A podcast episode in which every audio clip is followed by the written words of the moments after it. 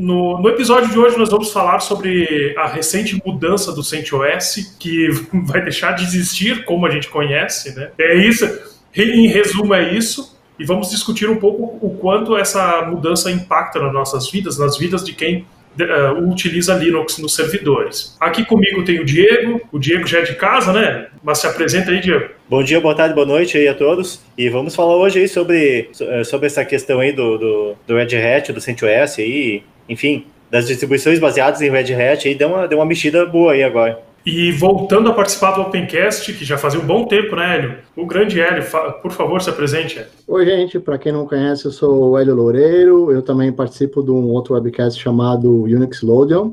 Eu já participei muito tempo atrás, século passado quase, no Opencast, muito tempo atrás, e como eu atualmente moro na Suécia, a diferença de horário não permite muito estar participando. Mas hoje eu dei sorte, está sendo de tarde no Brasil, eu falei, pô, de tarde eu consigo, cara, dá para eu participar.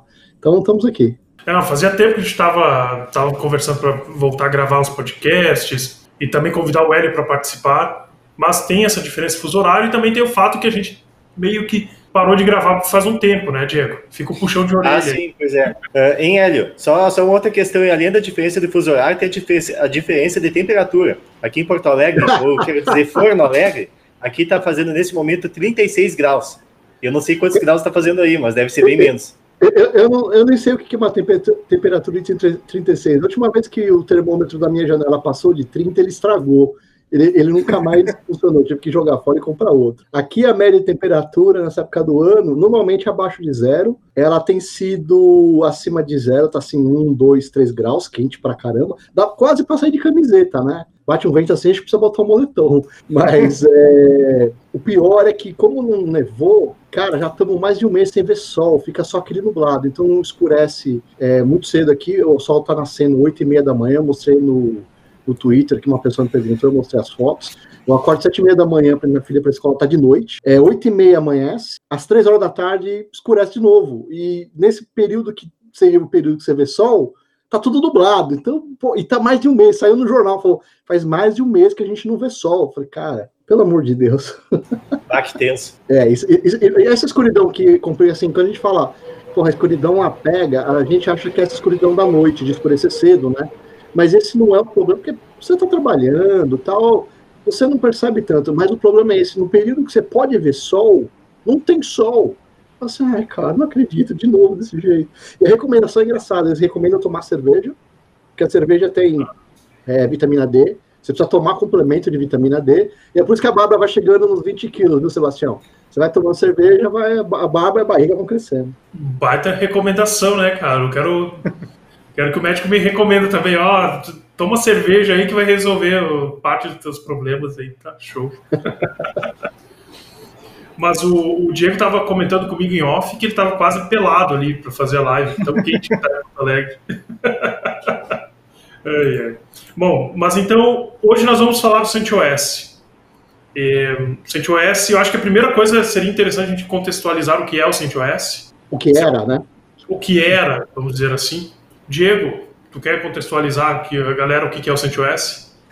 É, sim, pode ser. É, o CentOS, ele é, até pouco tempo atrás, ele era uma distribuição Linux é, que o pessoal tava utilizando, utilizava para poder para usar empresas, para uso, é, uso em empresas, para uso em, em um data center, enfim, enfim para uso de servidor, né? É, que ela tinha uma estabilidade boa, que ela era basicamente uma, uma, uma cópia do, do Red Hat Enterprise Linux, sem os pacotes proprietários que, que, que vem na distribuição. Então era basicamente o, o, o Red Hat sem a parte proprietária. Basicamente isso. Aí teve, agora eu não vou lembrar de cabeça, mas teve um tempo atrás que ela foi comprada pela, pela Red Hat, que ela era da comunidade. Eu não vou dizer, eu não sei dizer agora de cabeça, mas fazem alguns anos isso. E uh, foi ontem isso, ou ontem, ontem, agora não lembro. Mas, enfim, agora recentemente a Red Hat anunciou que o CentOS ele não é mais ele não é mais uma distribuição é, normal, assim, que vai sair a versão e que ela vai ser uma espécie de clone, é, de clone que não precisa pagar do, do Red Hat Enterprise Linux. É, e ela virou uma distribuição que, que ela é running release, né, um, um CentOS Stream. É, na verdade, ele não vai seguir o Enterprise, não, né? Se fosse É. isso, era, era até bom. Ele, ele, ao contrário, ele parou de seguir o Enterprise para virar um rolling release. Esse que é o grande drama. Exatamente.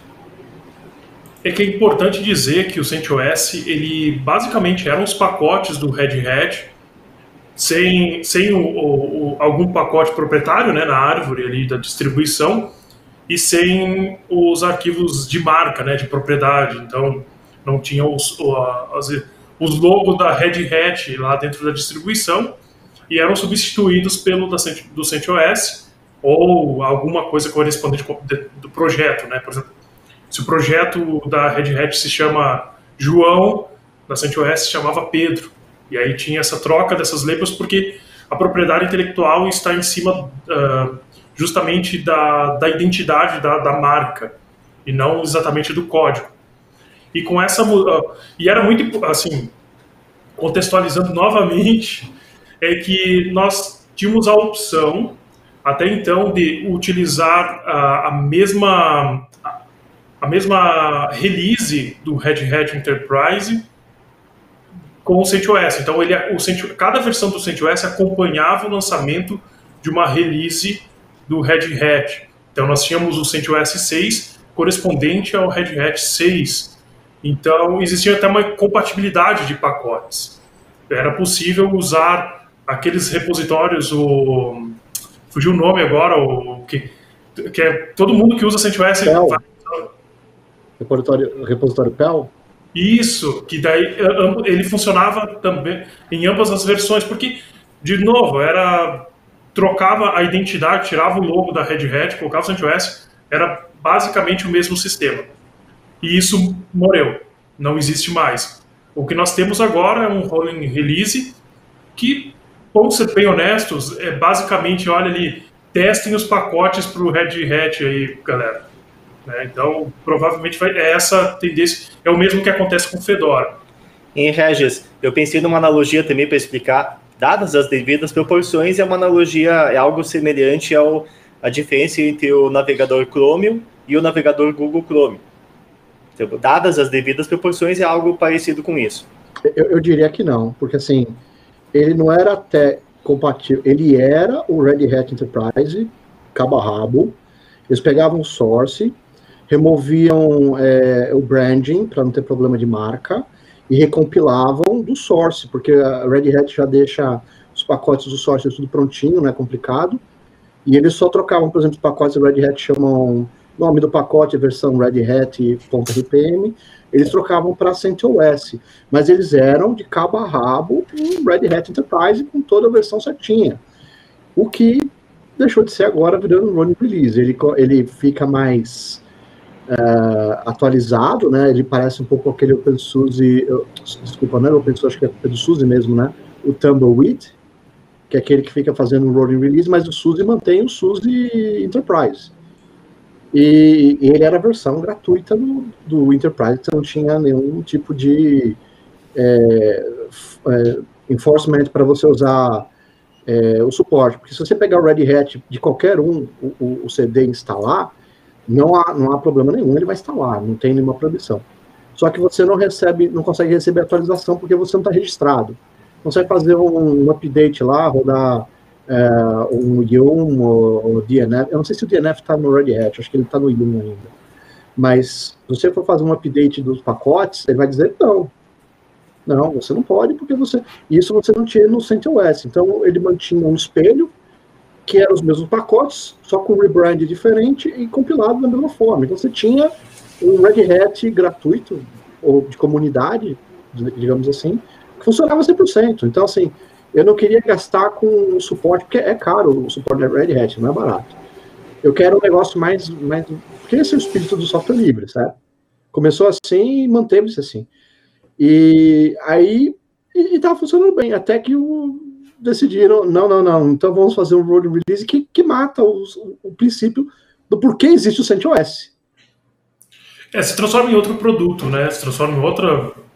Ele vai resolver outra, outros problemas. Não quer dizer que rolling release é ruim, mas é, é, descaracteriza totalmente o CentOS. Ele vai transformar basicamente num Fedora Num pseudo Fedora, porque ele, ele não consegue ser o que Fedora já é, e também não é um Red Hat. Então ele ficou no meio do caminho. Eu não sei como é que os caras tiveram essa ideia tão estúpida de fazer um negócio desse. Quem eles achavam que ia se beneficiar? Porque ninguém se beneficiou. Todo mundo reclamou. Assim, pô, e o. Bom, teve consequências já e já a gente já sabe o que aconteceu em seguida, né?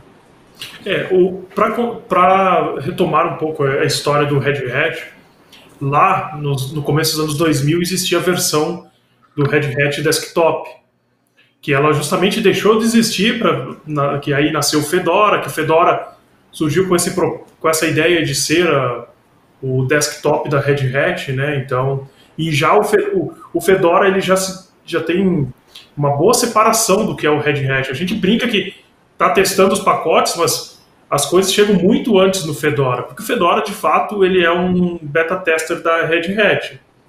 É, não, não, não estou falando isso de uma forma negativa, até, né? Eu estou falando que é uma característica dele.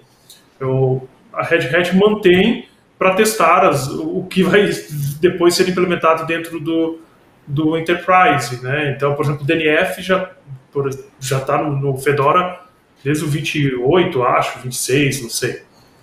Uh, mas uh, nós vamos falar aqui um pouco sobre se a comunidade reagiu de forma negativa a essa mudança e eu entendo, eu mesmo fiquei bem triste com essa mudança porque eu, eu trabalhei com o CentOS por um bom tempo em servidores de Firewall. É, eu acho que, é, assim, é muito estável. Ele era a proposta dele se vender como uma solução estável e, e a gente acaba perdendo um pouco disso no, nos rolling releases, porque é, uma das principais características dessas distribuições que estão sendo atualizadas a todo momento, ele é que tu está recebendo pacote a toda hora e num servidor de produção ficar recebendo atualizações a toda hora nem, não necessariamente é bom, né?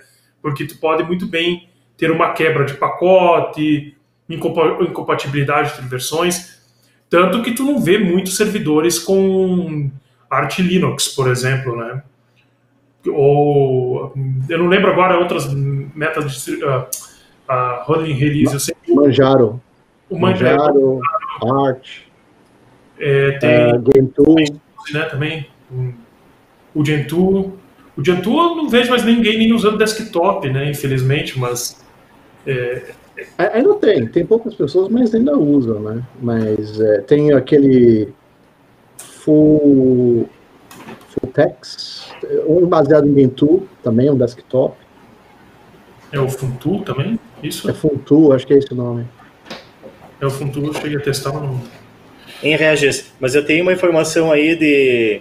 Uh, tem, aliás, tem uma matéria muito boa do Dio Linux, que é falando sobre essa questão do CentOS aí, que está bem completinha. Uh, tem algumas coisinhas que estão em outras matérias que eu, eu deixei mais algumas abas aqui para comentar, mas a, o principal, o grosso de informações está tudo nessa matéria do Linux aí. Uh, uma informação sobre mercado, sobre o quanto que o, o, o, o, Red Hat Enterprise Linux ele tem do mercado de Linux, que segundo a, w, a WT Stacks, é, não é, tem aproximadamente 1,8% do mercado. É, Red não, Hat. isso não é verdade, porque assim, essa medição que eles fazem é, em geral, em tráfego da internet. Você tem muitos ah, deles tá. com servidores. Então, é. É, eu já ia dizer que, esse, que, essa, que essa, essa, essa porcentagem aí de, de utilização de mercado, uh, segundo, no caso ali para a web ali, ia dar 1,8% para o Red Hat e 18% para o CentOS. Só que eu acredito que deva ter uma galera que deva, por ser de graça, que usa CentOS como desktop. Olha, só vou falar para você que eu vi um case da IKEA, a IKEA é aquela loja de móveis grande da Suécia, né? Em que os caras, só na Suécia, tinham mais de 5 mil VMs rodando Red Hat. Era um case do Satellite. E não conta, porque ele ele está no back-end, então você não, não tem esses números. Sim. Mas, mas o uso tanto de um quanto o outro são altos e assim, você não tem muito bem ideia. Você pode saber, por exemplo, é, quem tem CentOS pode contratar um suporte da Red Hat. A Red Hat permite. Então, baseado no número de, de contratos que tem, eles podem ter uma estimativa. Isso é verdade. É, e como agora, a, bom, já faz um tempo, a Red Hat é empresa aberta, os números que ela tem, ela, você pode ver. Se você entrar nos relatórios contábeis, você pode ver quanto ela tem de tudo. Lembra aquela história do Ubuntu que falava que o Ubuntu dava prejuízo? Aquele relatório, ele é um relatório interno porque a Canonical é uma empresa fechada. Você não pode, você não sabe quando tem, até hoje você não sabe, se tem, não sabe se dá lucro, dá prejuízo na Canonical ou Ubuntu. Aparentemente a gente acredita que está dando dinheiro. Mas a Red Hat não, ela é uma empresa aberta, ela é uma, tem IPO, ela tem ações na bolsa, todos os dados dela são abertos. Você pode entrar no, no reporte fiscal e ela descreve um por um. Interessante, eu vou depois dar uma procurada, porque não, não faço ideia. É curioso para saber se de fato qual é a margem de lucro né, do Red tá Hat. Na, nossa, é altíssima. A, a, foi uma máquina de fazer dinheiro para a IBM. A IBM está reportando um lucro positivo por causa da Red Hat.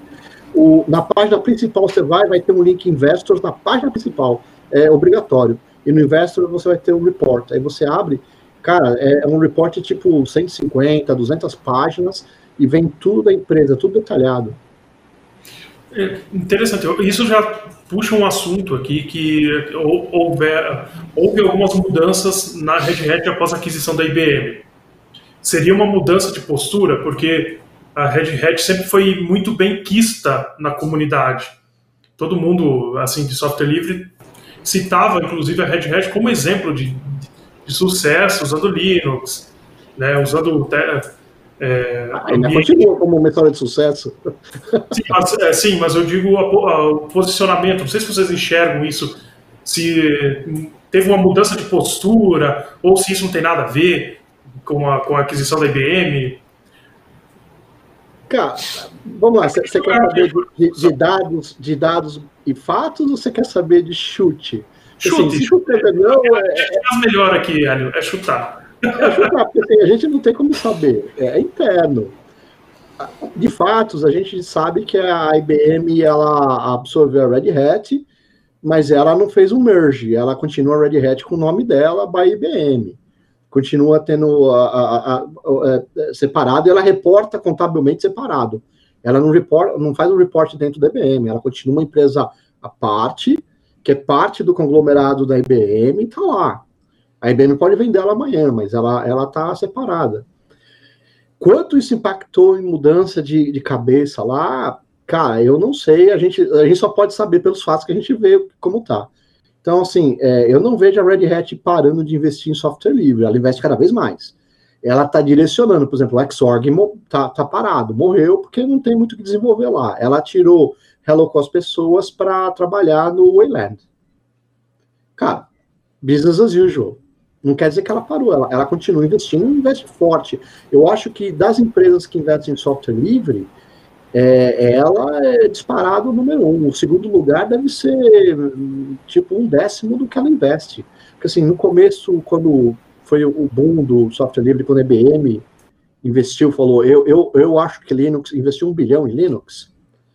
É, nesse tempo, uh, existia muito investimento, então você tinha a Red Hat investindo, você tinha a investindo, você tinha nessa época Mandrake, você tinha a Conectiva mesmo, é, é, várias empresas, não era uma só. E com o tempo você foi vendo que as empresas foram desaparecendo, né? Foram sendo adquiridas, compradas e desaparecendo. É, e quem sobre, sobreviveu como pioneira? A Red Hat. E hoje em dia eu diria o seguinte: é, fora o investimento de, de, financeiro que a Canonical fez para entrar nesse mercado, ninguém mais consegue entrar. Ficou um mercado muito difícil para competir. Você não consegue competir com uma Red Hat. Você não consegue pegar e entrar nos projetos e começar a distribuir, fazer sua distribuição. Para a Canonical virar o que ela virou hoje em dia, ela botou muito dinheiro do bolso, a fundo perdido. Todo mundo lembra dos CDs que ela dava. Você mandava um e-mail, ela te mandava 10 CDs. Cara, quando que isso ia se pagar? Nunca. E ela mandou por muitos anos. Esse foi o. Como foi? Foi um. É, em termos de mercado, ela cobriu a parte do software pirata. O cara que pegava o software pirata, ele usava o, o Photoshop, usava o Windows, porque pegava pirata e era de graça. Ela cobriu esse mercado com o Ubuntu, que se tornou o mais famoso, e permitiu ela virar uma, uma distribuição de, de corporativa. E entrar no, porque muita gente já usava. E ela, pô, que Linux você quer usar no seu desktop para trabalhar? Ah, eu estou usando Ubuntu.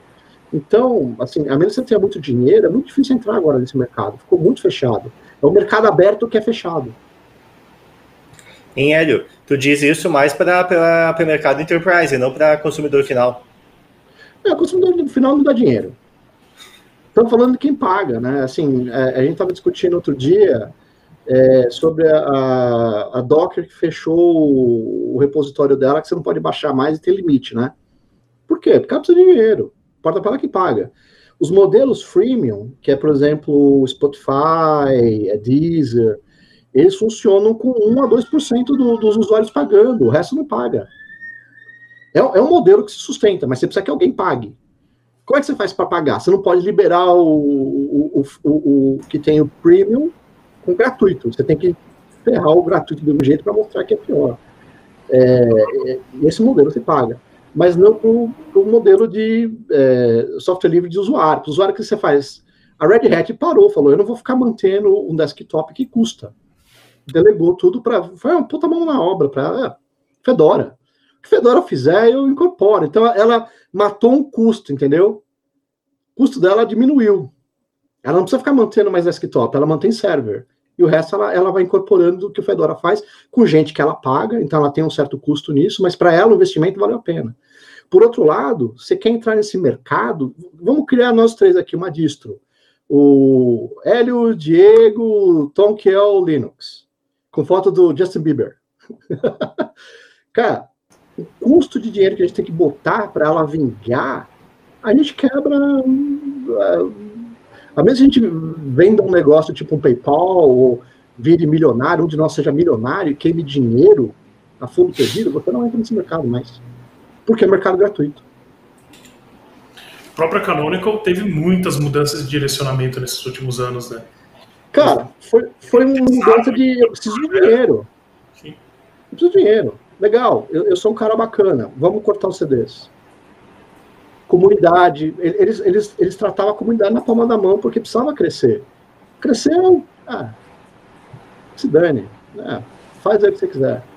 Mas e... eles, eu, eu, pelo menos, enxergava que em algum momento CDs parariam de ser enviados, porque eles tinham um papel a ser cumprido, e daí você falou lá atrás, que era popularizar, e depois que popularizou não tinha porquê, né? Continuar com a distribuição. E mas, assim, a, a, gente viu vários projetos nascendo na Canonical, né? O Ubuntu Phone, uh, tinha qual? Uh, eu, eu, lembro mais do Ubuntu Phone, o próprio Unity, né? Que é a interface. O, o, o Ubuntu One, que era o, o Storage, Sim. morreu. É, uhum. Tinha o Ubuntu Music também, que era para fazer equivalente ao Spotify, morreu. A própria loja, né? Nas versões antigas, a loja era, era uma loja de verdade, não só uma central de distribuição de software mas bola para frente, né? Hoje, Loja física também eles tinham, fecharam. Porque vamos, vamos ser sinceros que o mercado ele já ele já tem um, um, um player bem gigante. É, Diego, desculpa, a gente vai falar de Microsoft aqui. Mas nós temos o Windows dominando no desktop e sendo bem forte nos servidores, principalmente servidor de empresas de com AD. Agora está migrando para Azure, mas é outra história. E, e, e, já é difícil competir com, nesse cenário de desktop. Né? O Ubuntu não conseguiu é, ser um sistema mais popular do que é. Eu considero o Ubuntu bem popular hoje em dia. Hoje em dia as pessoas já têm uma noção do que é. Eu acho que dentro das distros Linux, ele é o mais popular. O Linux como um todo, dentro do mercado, a fatia é baixa. Mas é que eu estou falando, eu não estou falando competir para fora, estou falando da competição entre iguais. Hum. Quem, quem, compete de Linux para Linux, quem que é vencedor? Eu diria até que, é, dentro de, tirando o GNU Linux, entrando em Linux, o maior vencedor de desktop é o Chromebook. Chromebook, o número de venda deles arrebenta todo mundo, e ao contrário do, do de qualquer distro Linux, eles têm números para mostrar, que é o número de venda de hardware pelas empresas. Uhum. Eles sabem exatamente quantas pessoas estão usando o Chromebook. Eu comprei para minha filha, por exemplo. Esse, eu diria, de longe, é, é, o mercado com maior, assim como Android, é o maior uso de Linux, é, é, o Chromebook é o maior desktop Linux, de longe, de longe. Ele é baseado em Gentoo. Sim, Gentoo.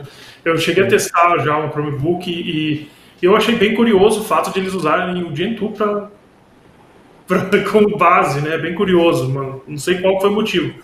Se foi algum Porque ele é, é rolling release, ele recebe updates igual a gente recebe do Chrome Browser. Você roda ele, ele fica recebendo os updates que, que não pelo, pelo pacote. Ele manda um binário para você e você, ó, você quer atualizar? Ok. Aí ele vai ele faz da mesma forma. É, Em Hélio, é, só desculpa interromper, Regis. Em Hélio, e, a, e aquela empresa, a System 76, que tem o Pop OS, ela vende notebooks, é, ma- é, máquinas com Linux, notebooks, enfim. é, e, de certa forma, é para consumidor final. O, o que, que tu pensa a respeito dessa, dessa empresa? Ou será que ela não tem muita força para seguir? Bom, é- é- essa empresa, ela é mais ou menos, em termos de competição, ela compete com a Apple, que ela entrega o hardware e o software juntos. O software dela, o Pop OS, ele é ajustado para o hardware dela, tanto que ele, ele update firmware, funciona lindamente nele. Mas é um Ubuntu. Eu, cara, você manter uma distro no braço, não dá. Você precisa de ajuda, né? É, é muito complicado. Você pegar hoje em dia qualquer distro que você queira e você falar, eu vou replicar e vou trocar o nome dos pacotes do, da distro para o meu nome. O esforço para você fazer isso e manter um, um build disso automático, cara, vai levar meses, facilmente meses. Então o esforço é muito grande. É, então, assim, não tem muito. Pô, a, a Pop OS fez, mas ela não vai fazer um esforço do zero. Ela pegou alguém pronto, é, ela deve pagar um acordo de suporte, porque, é, do contrário, ela vai suportar o próprio o- o sistema operacional. O custo disso é mais alto ainda. Então, ela deve passar, a Canonical deve ter um, um acordo com ela para dar um suporte. Te dou gratuito três meses e o cara depois paga. Alguma, alguma coisa deve ter de esquema. Mas é um acordo comercial. E, mas é Isso um vale, tu tocou um ponto bem interessante, porque eu, eu vejo isso replicando também nos outros derivados de Ubuntu. Pessoal Não lá, só. O, o CentOS, é- é- esse era o mercado CentOS. porque o, mas falando, falando de Ubuntu, a gente fala ah, porque o Mint é melhor que o Ubuntu, ah, porque o Elementary OS é melhor. Mas é, entra de novo naquela discussão, porque a galera tá pegando o Ubuntu pronto, entre aspas, é, tu tem bem menos esforço para corrigir o que precisa ser corrigido, ajustar o que precisa ser ajustado, e lança tua teu sistema. É, Então. eu, não é desmerecendo o trabalho, mas eu, eu enxergo forças bem diferentes entre lançar o Ubuntu. E olha que o Ubuntu ele se baseia no, no, De, no Debian. é, como que é o Debian Unstable, né? Se não estou enganado. É, ele pega no Unstable. Não, não, E- não existe, não existe uma distro Mint. Esse é o primeiro ponto, né? Não existe mais. Eles começaram criando uma. é, é, eles eram fork do, do Ubuntu e eles começaram a ter problema porque é, de vulnerabilidade, porque eles não estavam fazendo patch. E aí receberam reclamação porque eles estavam para trás, as pessoas estavam ficando com um monte de coisa vulnerável, kernel. E eles, de- dessa época, eles decidiram não ter- manter mais, porque o que, que é o, o, o Mate? O Mate é um ambiente gráfico, baseado no GTK. é, o, o Mate é no GTK 2, né? E o Cinnamon é GTK 3. É, eles decidiram manter o deles, só o ambiente Mate, integrado no Ubuntu. Então hoje você pega o Mate, o que, que é o Mate? É um Ubuntu. Um Ubuntu com o desktop que instala o Mate, só isso. E eles têm o Mate Debian, que você pode instalar com Debian. Porque não dá, cara, é, é inviável manter uma distro na mão. E, e- e, assim, esse era, é- esse era o ponto do CentOS, eles não tinham esse custo. Porque o Red Hat fazia e eles só mudavam o nome, então era scripts para manter mudando o nome, que exigiam um certo esforço, mas era relativamente mais fácil. Quando ele muda para rolling release, apesar da gente estar vendo a mudança agora, o- a exigência de gente mantendo isso vai ser muito maior. A tendência, eu acredito, é que seja uma deterioração do, do, do CentOS. É, eu enxergo, sendo bem, é, é, bem drástico no- nos termos aqui, é o fim da era do, do CentOS, né? A partir do, do CentOS 8, que vai ser o último, né? Depois não tem nem nome, né? É, Olha. é, é o fim do CentOS. Eu, eu acho que foi a mesma coisa que aconteceu mais ou menos com o OpenOffice. O OpenOffice, depois que a Oracle adquiriu a Sun, ele, ele ficou dono da, da- do OpenOffice, né, que tinha sido comprado, que era StarOffice no começo, aí virou OpenOffice. e seguiram um certo tempo mantendo, até que eles decidiram que eles iam fechar, iam vender como enterprise. Aí houve o fork do LibreOffice que praticamente matou o OpenOffice, morreu. Então, a gente está vendo a mesma coisa acontecer agora, não sei se vai para a mesma direção. O, o CentOS, os fundadores, criaram um novo projeto que é o Rock Linux, Rock OS, né? Rock OS. Que, Isso, que Rock é OS. É, que é a mesma proposta. Vou pegar os pacotes da Red Hat que estão prontos, vou fazer o download e compilar, e acabou. Não vou, não vou fazer mais do que isso. Ah, as pessoas conhecem, elas saíram do CentOS, mas conhecem o processo, se propuseram a fazer. Então, é, claro, a gente ainda está no momento de, de bastante é, perturbação, né? A gente não sabe se o CentOS vai voltar para trás. Eu acho que ainda há espaço para os caras falarem assim: é, não foi uma boa ideia, vamos voltar para trás. E aí ela continuaria a ser e o projeto Rock OS morreria. Mas se ela continuar na direção que vai, eu acho que ela vai perder. É, vai virar um novo LibreOffice, vai matar o CentOS. Daqui dois anos a gente nunca mais vai lembrar assim: meu, qual que era aquela. Rock OS era baseado no que mesmo? Era Soltos, ponto S, como é que era mesmo? E vai morrer.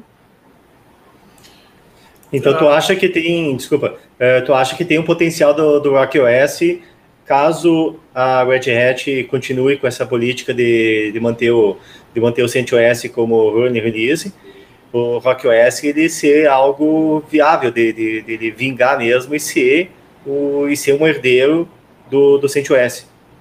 Cara, o jogo tá aberto. Game of Thrones. Se você não, se você não toma o trono, você morre. É, cara, eu acho que tá, o jogo tá aberto. Você falou a Red Hat. Eu não sei se foi a Red Hat, não, cara. Eu acho que foi uma decisão dos, dos mantenedores atuais do CentOS. Pelo que eu vi no Twitter, eles se justificando, foram os mantenedores, não foi a Red Hat que falou para os caras fazerem isso. Eles decidiram que oh, o CentOS é melhor assim. E, e sem consultar a comunidade nem nada, os caras tomaram a decisão e falaram, vai ser assim agora, e acabou.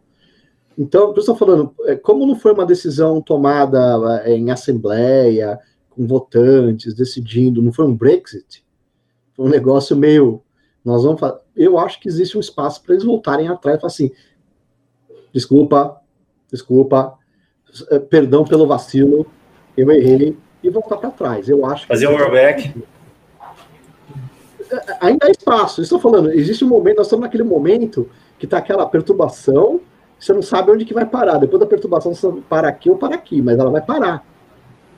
Então, espaço e tempo eles voltarem para trás e falar assim, gente, desculpa pelo vacilo, não era isso, estou voltando para trás. E, mas a pergunta é, será que o CentOS era um produto interessante para ser mantido ainda? O CentOS como distribuição? Porque não deixa de ser Vamos, vamos pensar em empresa aí, a, a Red Hat mantendo o CentOS meio que são produtos duplicados, né? Assim, e o Red Hat gera um dinheirinho. então. o CentOS gera dinheiro para a Red Hat. Ela vende suporte. Muita gente compra e é mais barato que do Red Hat Enterprise. Mas aí que tá, né? Não sei se. Pensando que às vezes, assim, as decisões nem sempre são feitas por pessoas técnicas. Às vezes entra um.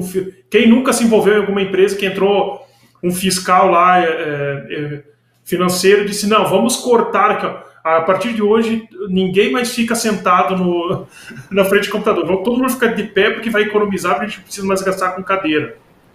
né? Se tu olha de forma grosseira, né? Que ideia sensacional, não precisa mais gastar com cadeiras, né?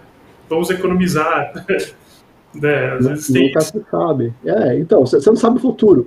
Quem estava um ano atrás planejando, ninguém planejava uma pandemia. É. Acontece. Mas o, o, o projeto CentOS ele tem, tem umas outras coisinhas aí que a gente pode discutir também. Não sei se vocês lembram do Core OS, que também foi Sim. descontinuado. É, eu não cheguei, mas eu sinceramente nunca usei, não, porque ele era para containers, né? Era essa a proposta. Ele é para containers, não era? Ele é. É. Mas uh, ele não foi descontinuado? Eu estava vendo ali que ele. Não, pelo... cara, ele não. que matou o Docker. Ah. o, Do, o, Docker morreu porque era aquele tipo startup que esperava faço um negócio legal pra caramba, anuncio pra caramba e alguém me compra porque eu não tenho dinheiro sem financiamento para sobreviver. E hoje ela está morrendo porque ela nunca pensou em sobreviver muito tempo. O que quebrou a, a, Docker foi que a Red Hat deve ter apresentado uma proposta de compra e ela está muito cara porque ela apresentava. E a CoreOS apresentava a mesma coisa, muito mais barato.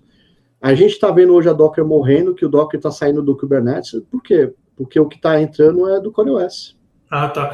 Não, é eu tava. Eu, eu, eu, não cheguei a me aprofundar, eu vi por cima que, um, uh, que era um dos motivos aí, era o CoreOS, e que ele não estava mais ganhando atenção devida. Então, li bobagem. Não, não, não, não. Acontece o seguinte: quando, quando surgiu é, containers, é, não sei se vocês lembram, tinha o LXC do muito tempo atrás.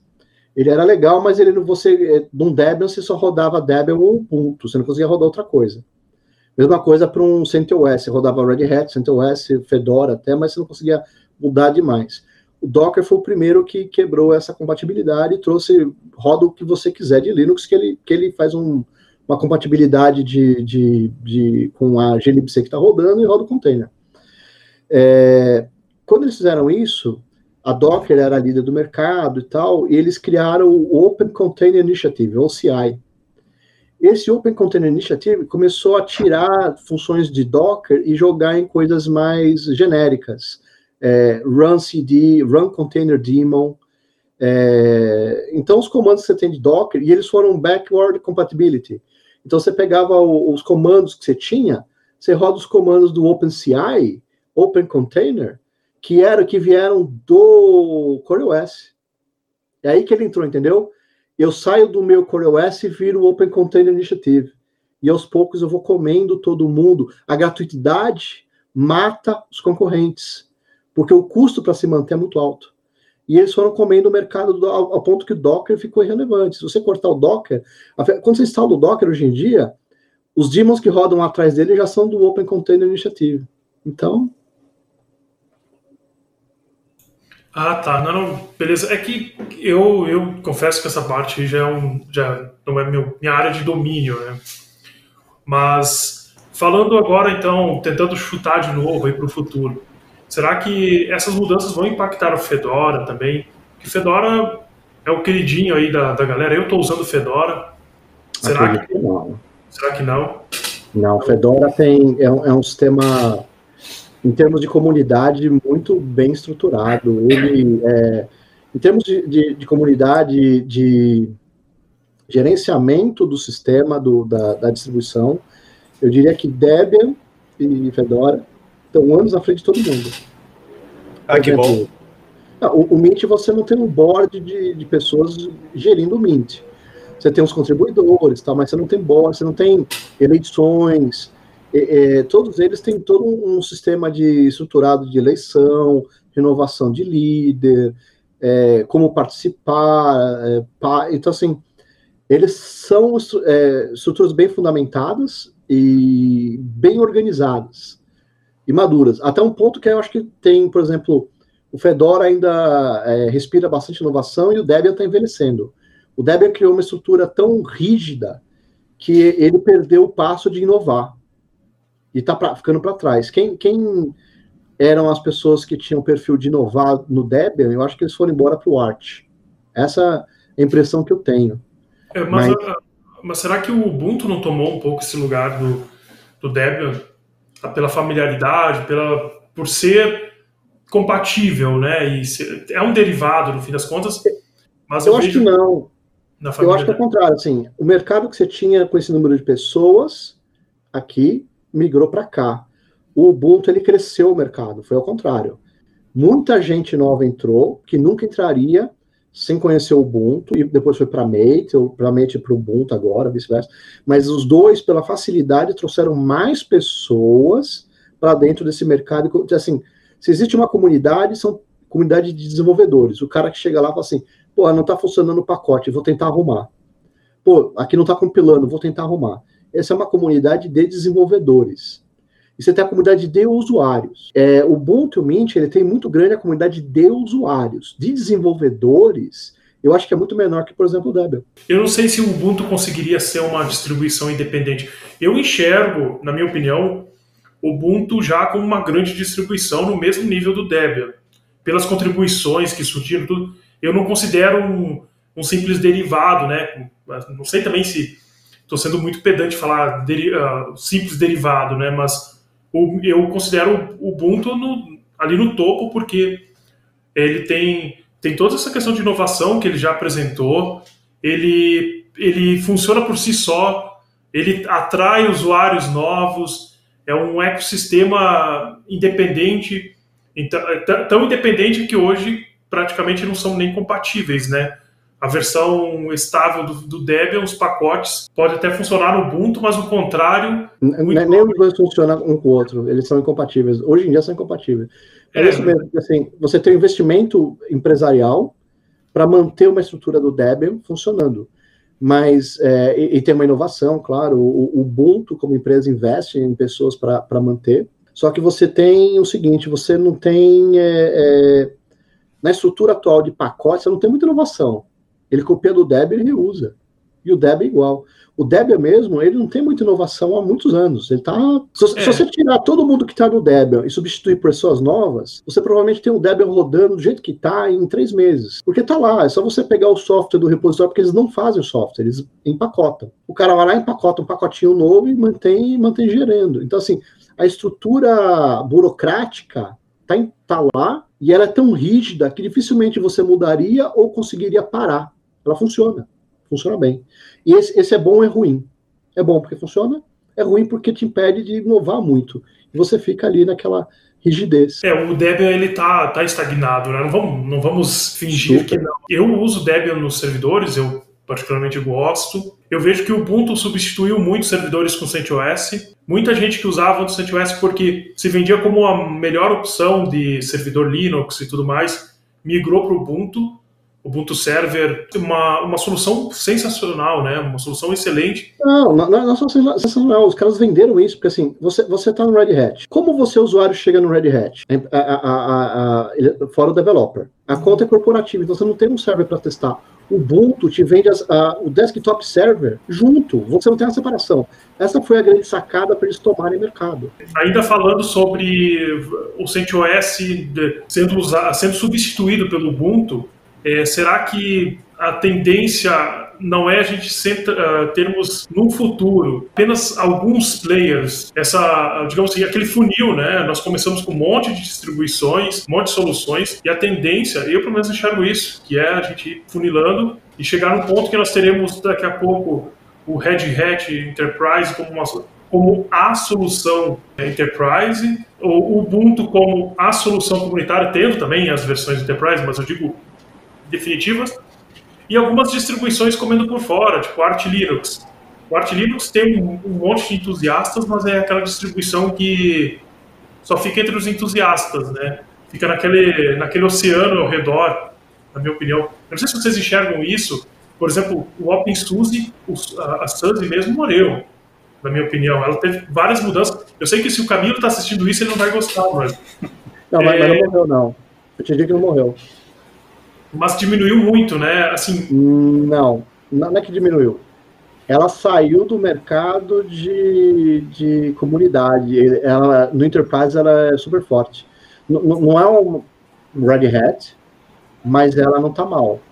Mas ela saiu do mercado que ela tinha antes de comunidade, participação, papá. mesmo investimento em software, que eu falei no começo dos anos 2000, SUSE era um que investiram no Xfree para mudar para Xorg. Investiram muito. Assim como a, a Conectiva. A Conectiva sumiu. Mandrake investiu, sumiu. Então, assim, o que você está falando, eu acredito muito pode acontecer. Inclusive, é, eu não diria que não pode acontecer da Canônica um dia falir. Isso pode acontecer. Porque hoje em dia a gente não sabe como ela está financeiramente. É, o Shuttleworth é que mantém do próprio bolso. Acredito que ele já teria fechado um certo dinheiro mas eu acredito que ele tenta que alguém compre. Eu, eu diria assim, existe uma grande possibilidade, por exemplo, da Microsoft comprar o Ubuntu e você começar a usar o Ubuntu by Microsoft. Eu, eu diria que não é uma possibilidade baixa, é até grande. E ele está fazendo propaganda de abrir IPO, não sei o quê, porque eu acho que ele quer que alguém compre a empresa. Aí o Diego vai ficar muito feliz, né, Diego? A gente pode falar mais ainda de Microsoft aqui no, no Opencast. Olha, Regis, eu estava pensando o seguinte, assim, já, isso dá um título clickbait gigantesco. Nossa. Tipo, é, acreditamos que Microsoft vai comprar a Canonical. Ver, né, o, o, décimo motivo vai te surpreender, né? Aquela... 10 razões pela qual a Microsoft comprará a Canonical. Ah, melhor é, ainda. Melhor.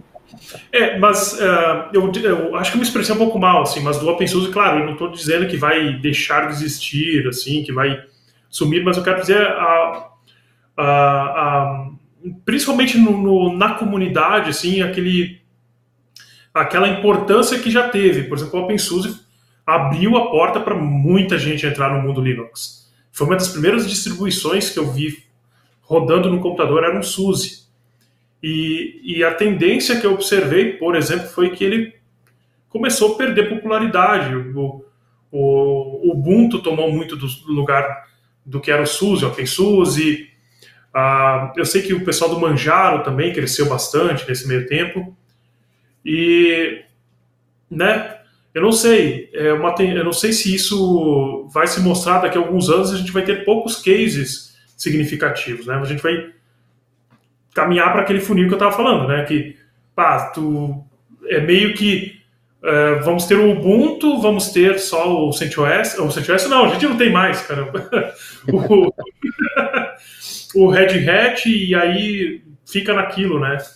Não sei como que vai ser isso. Claro que a gente estava falando de números lá atrás, eu não quis até te interromper no momento, mas na verdade, até para desktops, a gente não tem uma, uma estimativa confiável para Linux, porque é bem difícil de, de, de medir esses, esses números. Para servidor, não tem por que, que eu abrir o meu servidor aí para participar, sei lá, de um. De um então, de um, a Canonical tem. É por isso que eu acho que ela está mais ou menos bem no mercado, porque assim é, uma, um dos indicativos são o número de, de computadores vendidos com a tal distro de fábrica. Por exemplo, a Lenovo agora está vendendo com Fedora e com Ubuntu, né? É, mas a, a Canonical fechou já faz muitos anos com a Dell. Então ela tem números de quantas pessoas realmente compram e quanto vale a pena. Por exemplo, ela parou de fazer laptop. Ih, caramba! É, minha roupa tá seca, eu preciso pegar lá na lavanderia. É, ela, ela parou de é, investir em laptop baixo e viu que quem tem dinheiro que roda Linux. Então você tem o Ubuntu Developer no XPS 13, que é o top dos laptops da Dell. Simples assim. É que isso me lembrou outra coisa, né? Que o próprio desktop está virando um produto de nicho. Está caminhando para isso. Então, é, tem isso que também tem que ser levado em conta. E também com a própria nuvem, se tu for ver, está virando um, um, a nuvem, né? Parece aquela coisa mágica, mas é, o ambiente ali ele está ficando mais, um, ficando menos customizável. Né? Ninguém mais está hospedando o servidor físico dentro da empresa. Está indo para essas soluções que muitas vezes tu não precisa necessariamente se preocupar com o sistema operacional que está rodando. Né? Ainda mais com containers, com um monte de coisa Tu não precisa necessariamente ir lá configurar o Ubuntu ou o CentOS, o que for. Tu configura por um painel uh, administrativo aí que serviço que tu quer subir, não sei o quê. Cara, acabou. Acabou. Então tem isso também, né? A, gente fica um pouco uh, alvoroçado aqui porque nós somos uma, uma época um pouquinho mais para não entregar a idade de ninguém aqui, né? Mas um pouquinho. Ah, mais... minha barba já, já entrega, não tem como fugir. Mas o que você está falando, por exemplo, a gente vê no desktop que o desktop perdeu a sua. É, como dizer. É, ele era um negócio principal, era super importante. Hoje em dia você precisa do browser. Nós estamos falando pelo browser. O importante é o browser falar. O que você está rodando embaixo virou irrelevante. A grande mudança que teve nos desktops foi, eh, essa é a minha opinião, foi a Apple. A Apple ganhou o coração e mente das pessoas da, a, a, partir do iPhone, do, do iPad, e eles começaram a reenxergar como era legal ter um Mac. Talvez mude agora, porque ficou super caro e umas features meio esquisitas. Talvez ele reganhe com um novo processador M1, tá? Mas é, eles ganharam o coração em mente, as pessoas começaram a ver que Unix era um sistema bom pra caralho. Bom pra caralho. O que aconteceu? O, a Microsoft, ela sempre teve um mercado de ganhar do, do, das empresas, dizendo, eu sou o sistema que seus desenvolvedores querem. Você tem que rodar o Windows, porque eles querem. E com a entrada da Apple, você vê hoje em várias conferências as pessoas abrindo o Applezinho e mostrando. E isso quebrou a Microsoft. O argumento dela, da justificativa dela dominar o mercado, começou a cair. Então, esse, esse, esse é o ponto pelo qual ela está investindo para rodar o Ubuntu ou, ou, Linux, qualquer um que seja, dentro dela, para reganhar os, os desenvolvedores e voltar no mercado e dizer: eu consigo, eu estou aqui assim, ter sido bom, porque injeta dinheiro para que mantenha as distribuições.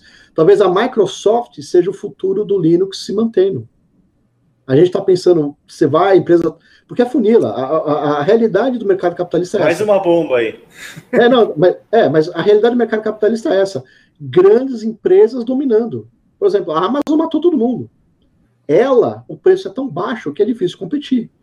Então, é esse, esse, esse é, o, é, a tendência capitalista, a concentração. A mesma coisa a gente vê com as disso. Você tinha tantas empresas, todas foram afunilando e sumindo, sumindo, sumindo, sumindo, sumindo. Pode ser que a Canonical vá à falência no ano que vem, a gente não sabe. E, e sabe que é surpreendente? Eu lembro que quando a IBM anunciou que tá, a aquisição da, da Red Hat, eu não lembro se a gente conversou, se foi podcast ou se a gente conversou Discord, que foi surpreendente que a gente tinha é, comentado até por que a Microsoft não tinha adquirido a Red Hat, né? Talvez no momento não fazia sentido, não sei, aí é negociação comercial. Mas já se falava disso, desse, porque essa guinada da Microsoft para o Linux não é assim, ah, de uma hora para outra, beleza, na, vamos, porque quem acompanhava a Microsoft até esse novo CEO sabia que os caras chamavam o Linux de de tóxico, de veneno, de câncer. demônio, é. câncer, né? Então, não é à toa, né? Mas isso que você falou dessa mudança nos desktops, eu acho bem importante, até fica aqui um gancho para nós gravarmos um podcast futuro, porque eu tenho uma, uma impressão que está acontecendo o um movimento inverso, que primeiro nós vimos o desktop se transformar no celular, então hoje o celular tem um poder computacional absurdo, e parece, não sei se vai dar certo, que o celular, o smartphone no caso, está fazendo agora esse caminho inverso e se transformando no desktop. Então ele já substitui para um monte de funções. Eu estou usando o, Galaxy S10 Plus e com um cabinho, né, um, um, adaptador HDMI, eu já eu posso transformar ele num, num desktop, uma experiência desktop bem, dependendo do uso, show de bola, igual o Hélio falou, tendo o navegador, tu já tem 90% do, da usabilidade hoje em dia. A não ser que tu queira algo mais específico, como edição de vídeo, podcast, alguma coisa assim. Com o, o que você também faz por app. Já Sim, tem app para você editar. É, só, só um adendozinho. É, isso do desktop é uma coisa que eu, que eu discuti com o Ivan há, há anos atrás, há mais de cinco anos atrás. É, tipo assim, ah, o desktop vai morrer, o desktop vai morrer. Eu disse assim, ah, vai, ele vai mudar da forma que ele, que ele é visto hoje, que ele era visto na época, né? Uh, talvez não existam máquinas x86, talvez seja uma outra coisa, talvez seja ARM, talvez seja outra coisa que surge ainda, mas ele vai é, sempre vai ter, uh, quer dizer, eu não, eu, por muito tempo ainda vai ter uh, as pessoas vão precisar de ter uma tela grande, vão precisar ter um teclado, vão precisar ter algum dispositivo que faça papel de mouse. Tipo, por Olha, muito tempo isso ainda vai acontecer. Eu, eu acredito que também pode ser que mude rápido. Você pode ter o telefone funcionando no teu óculos como é. o, o VR, né? O VR. Isso, isso seria um, um, uma, uma, disrupção, uma disrupção a respeito disso. Que pode, que pode acontecer. Mas ainda acho que vai um tempo para isso aí. O, é, é, a gente tem um grupo lá, o Patola, né? Ele entrou lá para voltar a fazer com a gente a gravação. E ele é viciado em VR. E a gente estava discutindo dos VR, tem o da, do Facebook, ele acompanha sua mão já. Você vai com o dedo, faz assim no que ele mostra para você da tela, você vai com o dedo, clica igual Minority Report, e ele já funciona. Então isso do mouse, isso do mouse. A gente agradece. É questão de tempo de sumir. Você começar a digitar no ar, também é uma questão o de. Touch, o próprio Touch, ele tem uma experiência hoje bem diferente dos primeiros celulares com touchscreen. Hoje está muito mais intuitivo, a interface está muito mais adaptada para esse tipo de interação e muitas pessoas não usam mais desktop como a gente conhece. Esse é o ponto. É, a, tendência é isso mudar. A, o que a gente vai ver, né, minha opinião, é nicho, então quem precisa trabalhar com desenvolvimento, daí tu, é muito mais prático, ainda por hoje, né, a gente não sabe o futuro. Digitar no teclado, né, coisa assim. Nichos. Os games tá, estão vindo aí, é, tá, os games, eles são. Eu acho que daria pra gente fazer um episódio, convidar alguém mais inteirado, porque os games eles vão um caminho diferente, né?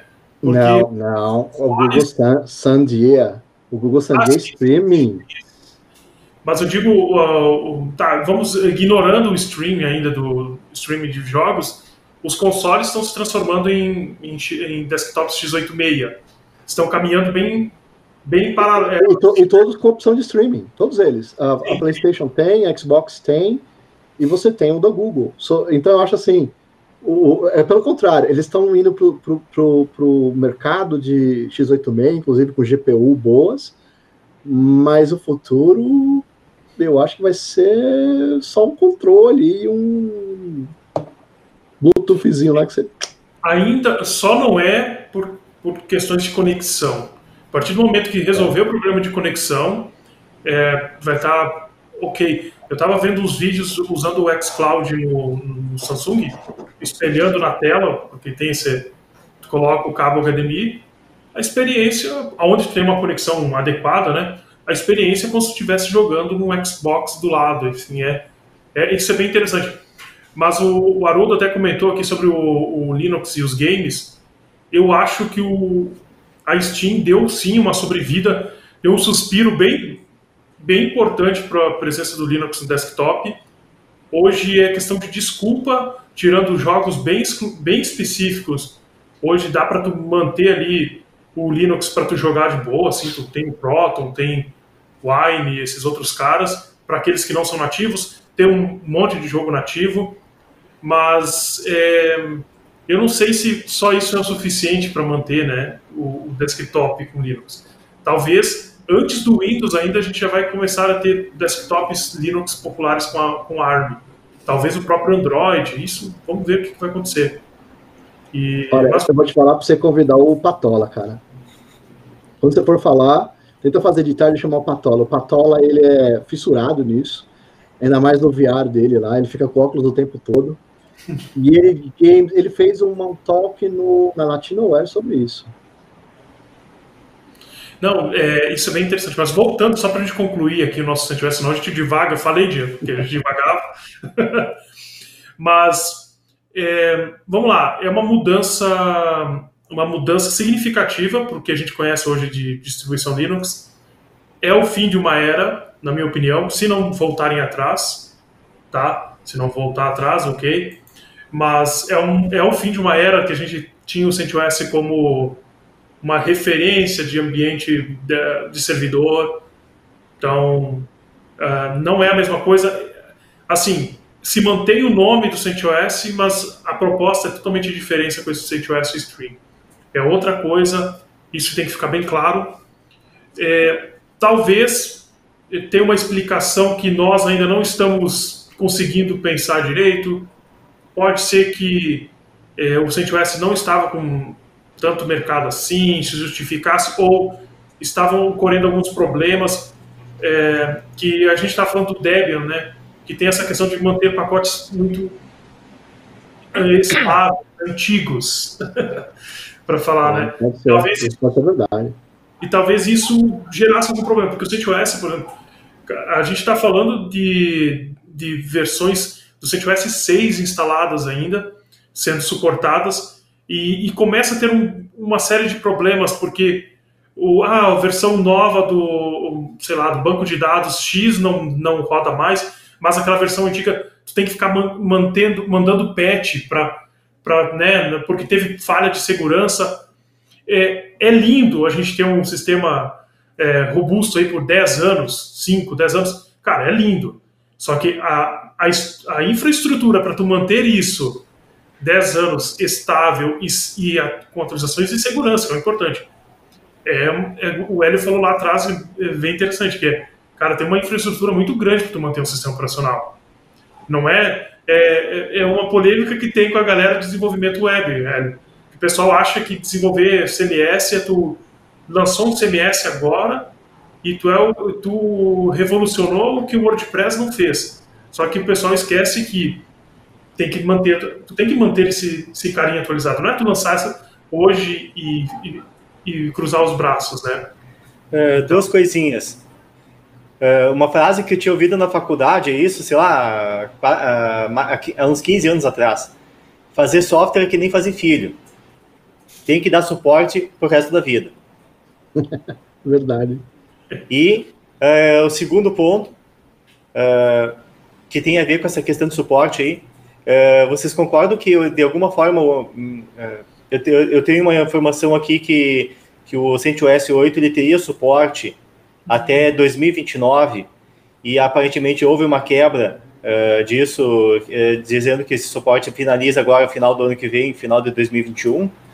Uh, isso aí não representaria uma quebra de confiança isso, isso não criaria, uma, de certa forma, um precedente para que outras distribuições, assim, bah, tô, tô, não estou mais com, com, com pique de manter isso aqui, vou quebrar o suporte? Sabe que, antes do, permitir que o Hélio complemente, eu vou... Eu acho que talvez foi esse um dos principais motivos que gerou tanto, tanto burburinho aí na comunidade e gerou um certo desespero também, porque imagina que deve ter uma galera aí com o CentOS 8 instalado e tem um detalhe importante que o CentOS 7 vai manter o suporte até 2024, né? É 2024, se não estou enganado. E o, e o 8, que deveria ter até 2029, é isso? Isso, 2029 a informação que eu tenho. É, e ele vai ser cortado. É, é, é, isso foi muito estranho. Isso não tem muito como tu engolir desculpa, né? Porque imagina que chega aqui, a Microsoft diz assim, olha, o Windows 10 vai deixar de, ser, de ter suporte, atualizações ano, passado, ano que vem, mas o Windows 8.1 vai receber suporte até 2024, né? Um exemplo, né? Daí... Não, um exemplo melhor seria, ah, o Windows 10 não, não vai ter mais suporte, mas tu pode ficar aqui, a gente ressuscita o Windows Vista. É, ah, mas daí tu ficou pesado também, né, Diego? Coitado. O, o CentOS 7 não é o Windows Vista, fique claro. É, é, fica bem claro, não tem nada nem parecido. Mas ele saiu. Ele saiu quando o 7, ele saiu lá por 2016? Ah, já faz tempo. Uh, faz tempo. É, dá pra comparar com o Windows 7, então. É, né? Sim, sim. É, é, pior que não. Em termos de, de, de idade, assim. Mas, assim, é, já está acabando, não dá para falar muito, mas em termos de manutenção também não é muita manutenção, porque eles não fazem nada. Eles pegam da Red Hat e recompilam. Quem tem o maior trabalho para gerar os patches, e a Red Hat até hoje mantém, eu acho que Red Hat 5, se não me engano, é, é o mais antigo que ela mantém.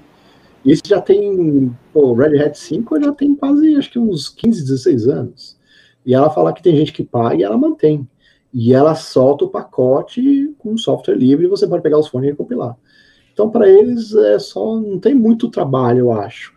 O que justificaria eles acabarem. Porque assim, eles não trabalham com inovação para tá, pô, tá dando muito trabalho manter isso aqui, vou acabar. Eu não vejo motivo para o que eles fizeram. Não faz sentido. Eu acho que é mais uma decisão comercial mesmo e o fato de, de encerrar o suporte do, do CentOS 8 é para mostrar isso, é para justamente jogar o Terra em cima e dizer, olha, o CentOS a partir de agora é outra coisa. Né? Porque se tu mantém o suporte do CentOS 8, tu, vai, tu mantém ainda a desculpa de ser utilizado até 2029. E, então, é um jeito de dizer assim, olha, pessoal, deixem de usar isso aqui, porque isso aqui, a partir de hoje, não é mais isso. E aí eu quero saber quem vai ser o corajoso que vai usar um rolling release em produção, né, em servidor de produção. Quem que vai ah, cara, tem coisa muito pior. Gente que pega, gera o container hoje e não atualiza. Vai surgir ah, vulnerabilidade e o cara não atualiza o container. Nós temos os dois extremos, né? Quem deixa super desatualizado e quem fica atualizando toda hora, né? tipo, os dois a 80 por hora, quem que chega primeiro? Você já viu esse meme aí? então, eu vou te falar que eu tô sabendo que é a Microsoft, você roda o container nela, ela faz scan continuamente no container, te dá notificação de vulnerabilidade para você restartar o container e pegar uma versão mais nova, cara. Oh. Parabéns. Micro, Microsoft, olha que mundo que estamos vivendo, Microsoft, cara. Microsoft fazendo um serviço melhor do que, pô, inacreditável. É, o, o Diego tem uma máxima aqui que, independente do assunto que nós gravamos no Opencast, a gente acaba falando de Microsoft. a, gente podia, vocês podiam colocar um Microsoft Meter. Quantas vezes é mencionado? Vai aumentando. Nós, no último programa, falamos 28 vezes de Microsoft. É que hoje a Microsoft ela está muito presente né, no, no nosso ecossistema. Sim, já era presente porque o Windows era o sistema mais, mais usado, mas agora nos serviços e tudo, assim, está muito. Olha, a Microsoft que vendia o Windows, ela valia 850 bilhões de dólares. A Microsoft que vende Linux está valendo 850 bilhões. Você acha que vale a pena ou não? é dinheiro, né? Poderia investir no Opencast, né, Diego? É um pouquinho. Tem que botar o logo. A gente já fala bastante, só precisa botar o logo. É, só, né? Mas é, eu acho que o papo hoje foi bem interessante, porque dá uma acalmada nos ânimos também, né? A gente fica meio. Oh, muito obrigado, Hélia, pela presença aqui. Queremos gravar mais vezes contigo. Imagina, vou tentar participar mais. Prazer. E vamos para os recados finais. Se alguém querer mandar um beijo pro pessoal aí, um abraço. Aproveite que esse é o momento. Quer começar, Diego? Uh, eu, ia, eu ia fazer uma referência para dois livros aí, uma, duas dicas culturais, mas um deles eu não estou lembrando direito o nome. Uh, seriam os dois livros baseados mais ou menos ali no choque de cultura. Um é o 79 filmes para assistir enquanto dirige, algo muito saudável que são resenhas meio sarcásticas sobre 79 filmes. E o outro é o do, do Daniel Furlan, que é Você não merece você não merece ser feliz. Como conseguir mesmo assim? Hoje o Diego tá afiado aí nas indicações, né? Que é um livro, é um livro sarcástico, assim, criticando essa cultura de coach aí, né? Hélio, por favor. Bom, eu não vou indicar livro porque eu tô lendo do Game of Thrones, então não tem muito que indicar, o pessoal já sabe bastante. Eu vou indicar uma série, então, no Netflix que eu tô assistindo, que é Labirinto Verde, acho que é o nome em português, que é uma série francesa e os hackers usam Ubuntu. Mas que tal? que tal? Não é, não é aqueles hackers de TV que ficam hackeando em HTML, né? Não, não, é, é bem simplesão que eles ficam vendo o vídeo da webcam da, de uma dos personagens, né? Então não mostra nem comando, nem nada, mas é claramente um Ubuntu. É aquela vibração, né? Tipo Copa do Mundo, né? Mostrou a referência que o cara conhece. Eu vou também, então, dar uma indicação. No caso de música, é, não é nenhuma música nova, porque eu, ultimamente eu só escuto coisa, coisa velha. Para quem gosta de Black Sabbath, eu quero recomendar a era do Tony Martin como vocalista do Black Sabbath. Então, em especial, talvez o o Eternal Idol, que eu acho que é o primeiro disco, é o primeiro disco com ele. Então, deixar uma indicação aí, se alguém gosta de heavy metal um pouco oitentista aí na, na veia, dá uma chance, porque eu conheço um monte de gente que gosta de Black Sabbath, conhece Black Sabbath e não escuta a era do, do Tony Martin, que depois que eu dei uma chance eu vi que, de fato, assim, é sensacional. É Black Sabbath, né? Só a melhor banda do mundo. E é isso aí, sem clubismo. Ah, Regis, já que tu falou de música aí, tu falou eh, tu falou do Black Sabbath, tu falou de uma fase que não é tão conhecida do, do Black Sabbath. Eu vou falar de dois álbuns do Metallica que estou escutando, que eu escutei recentemente, e não são dois álbuns muito, muito aclamados. Eu estava escutando o Saint Anger e o, e o Death Magnetic. E, e eu vou dizer assim, eu gosto do Saint Anger. é, aí eu não cheguei nesse ponto ainda, Diego, esse nível de... Eu, eu gosto daquela bateria patrocinada pela Souvenir, né? Uhum, toc, toc, toc. É, tipo, o cara pegou um. um igual tu falou, né? Pegou um base de tinta. As latas de tinta, as panelas. Uhum. Eu gosto Metallica também. Eu acho que é o único álbum assim, que eu não escuto muito, é o Sineng. O, o Matheus mandou a gente mandar um beijo para ele, disse que é o nosso fã, e disse que é, é pra gente escutar esse DC. É que eu nem recomendo o ACDC porque já é de praxe, né? Acho que a galera que começou a escutar qualquer vertente de rock, assim, de metal. Não, não tem como não ouvir. É, é o, ele é o Norvana de, de, do, do metal, né? Porque ele une todas as tribos. Acho que nem o Nirvana não consegue isso. Ó, então eu vou passar para vocês uma música para vocês ouvirem, que é meu hino. Eu fabrico cerveja em casa, né? Opa! Então, é meu hino quando eu tô tomando uma. É, chama Ale Storm e a música chama Hangover. Ah, legal. Manda depois aí, quero, quero conhecer. Eu, eu mando lá no. Para quem não sabe, tem o um grupo no Telegram, o Opencast. Eu mando lá no grupo. Show. Que bom que o Hélio lembra de, de dar o, fazer a propaganda. Eu lembrei de mandar o link, senão eu não lembrava. Então tá, gente, de novo, muito obrigado, Hélio, muito obrigado, Diego, aí, pela conversa. Muito boa. E vamos nos ver mais vezes no ano que vem. Porque esse ano aqui já deu, né? Agora vamos para as festas e é isso. Agora só tomar uma cerveja.